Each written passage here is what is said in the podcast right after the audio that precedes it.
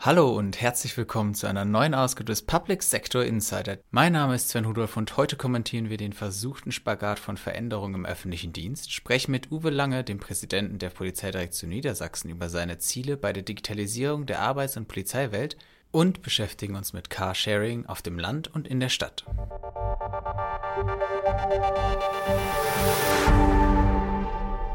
Uwe Lange setzt sich als Leiter der Polizeidirektion Niedersachsen das Ziel, die Digitalisierung im eigenen Hause weiter voranzutreiben. Marco Feldmann hat mit ihm über dieses und weitere seiner Ziele gesprochen. Herr Lange, Sie sind der neue Präsident der zentralen Polizeidirektion in Niedersachsen, waren vorher schon lange Vizepräsident der Behörde. Welche Themen stehen neu auf Ihrer Agenda und was nehmen Sie aus der Zeit Ihrer Vizepräsidentschaft mit? Ja, selbstverständlich. Also ich habe seit dem 1.4. die Übertragung der Behördenleitung äh, temporär. Das ist äh, noch nicht äh, so, dass es jetzt formal äh, eine Übertragung gegeben hat. Das folgt demnächst. Und ich habe natürlich in der vorangehenden Zeit auch als Vizepräsident schon äh, sehr oft vertretungsweise ja die Behörde geführt. Insofern äh, ist es einfach ein Mitnehmen von vielen Themen, wobei ich natürlich ein paar Themen, und da bin ich sehr froh drüber, jetzt auch an meine Vertretung abgeben kann. Ich habe natürlich viel äh, in dem Bereich Arbeitswelt ähm, Themen angefasst, die ich gerne weiterführen möchte und in die Zukunft führen möchte. Äh, wir haben in der Pandemie viel ähm, an Neuen erfahren dürfen, was das Thema Digitalisierung der Arbeitswelt angeht. Und das sind so die Hauptstichworte, sage ich mal, wenn ich intern schaue. Schaue ich auf die Themen, die wir als Servicebehörde für die Polizei Niedersachsen bewegen, waren wir natürlich äh, jetzt in letzter Zeit insbesondere mit Krisenbewältigung beschäftigt und wie wir uns noch besser da aufstellen können, was Ressourcenmanagement angeht, aber auch äh, die Krisenbewältigung als solche. Sie haben gerade selber schon angesprochen, Digitalisierung der Arbeitswelt so als einen großen Themenkomplex. Da würde ich noch mal ein bisschen konkreter werden wollen, was Sie sozusagen da planen, was Ihnen in dem Zusammenhang wichtig ist. Weil Sie haben ja selber schon gesagt, in der Pandemie, wenn ich an Stichwort Homeoffice denke oder IT-Ausstattung, das muss ja teilweise wirklich, musste das ja ganz, ganz, ganz schnell gehen.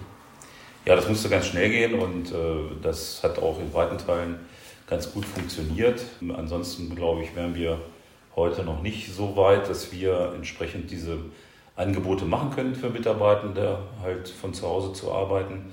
Aber Digitalisierung der Arbeitswelt ist ja viel mehr, was wir benötigen.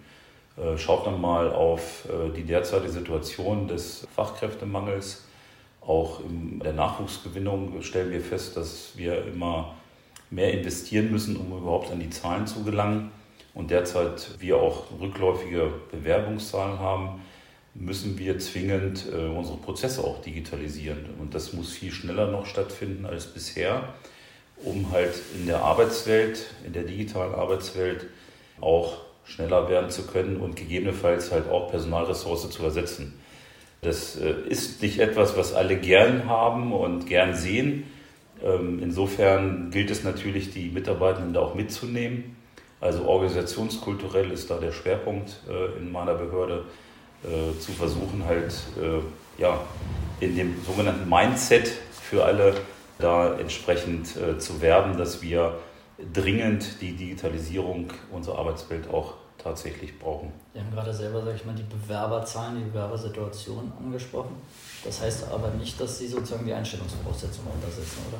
Nein, die Einstellungsvoraussetzungen werden insofern nicht runtergesetzt, aber natürlich sind wir wie alle auch moderne Organisationen und haben unsere Erfahrungen gesammelt und werden entsprechend jetzt schneller werden im, im neuen Bewerbungs- und Einstellungsverfahren.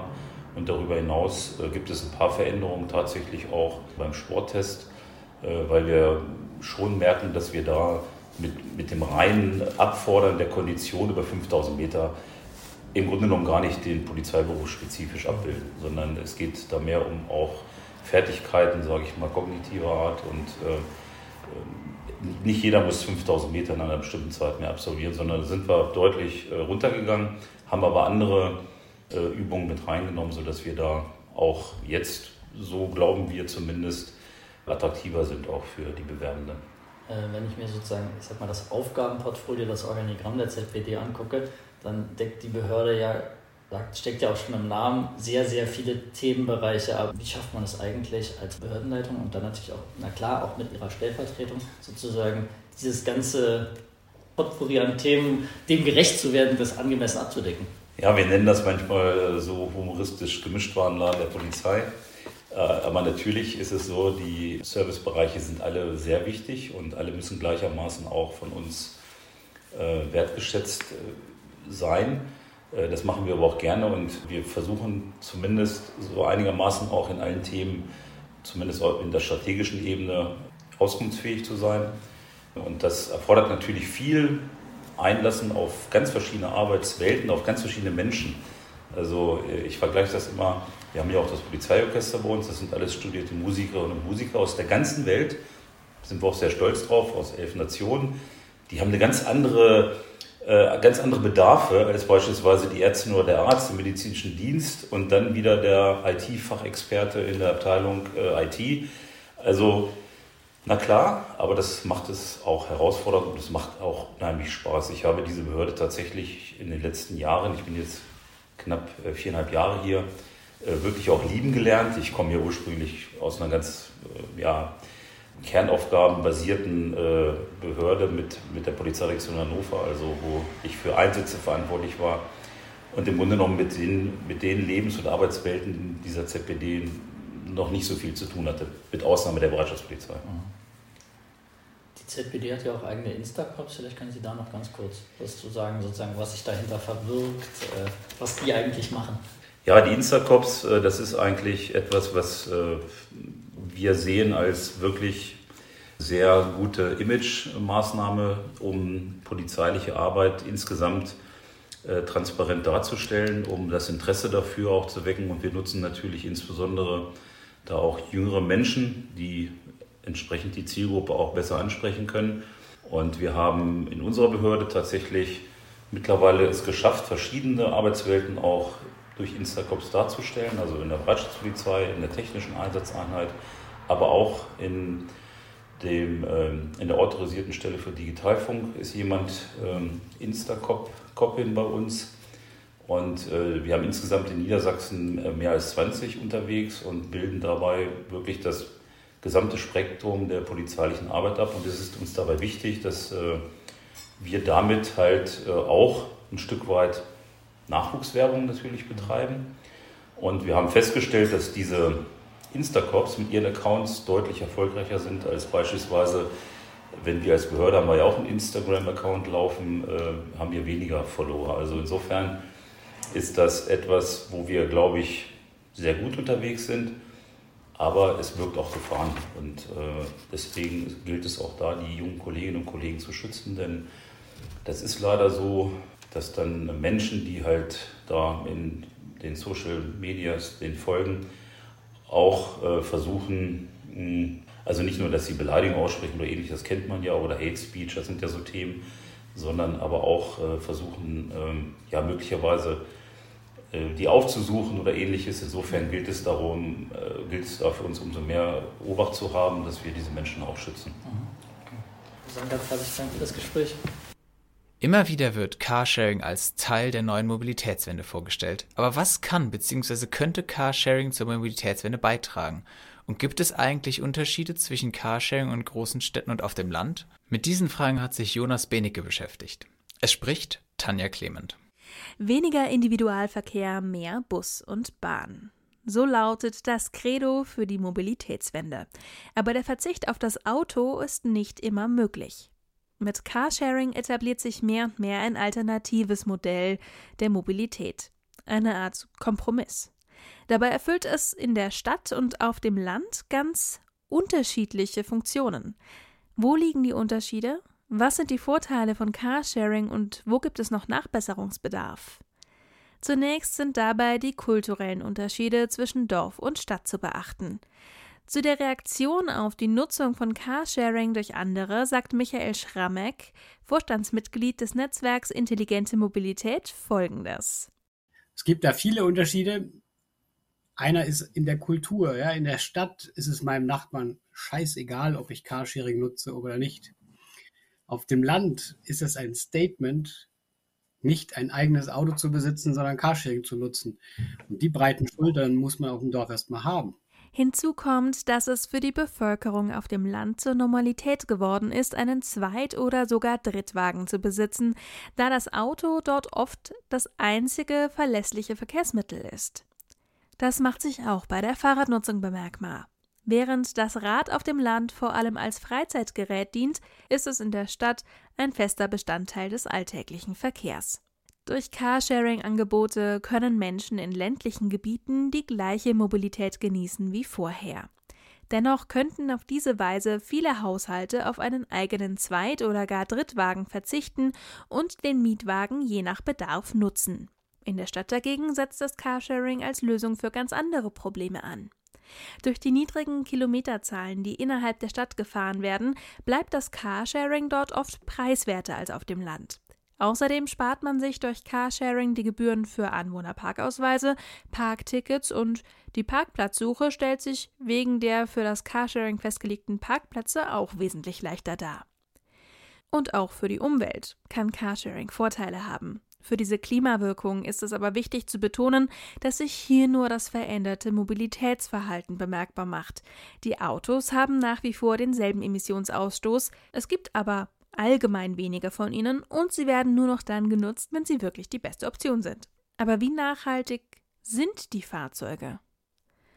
Trotz der weit verbreiteten Annahme, dass der Großteil der Carsharing-Fahrzeuge elektrisch betrieben sind, sieht die Realität anders aus.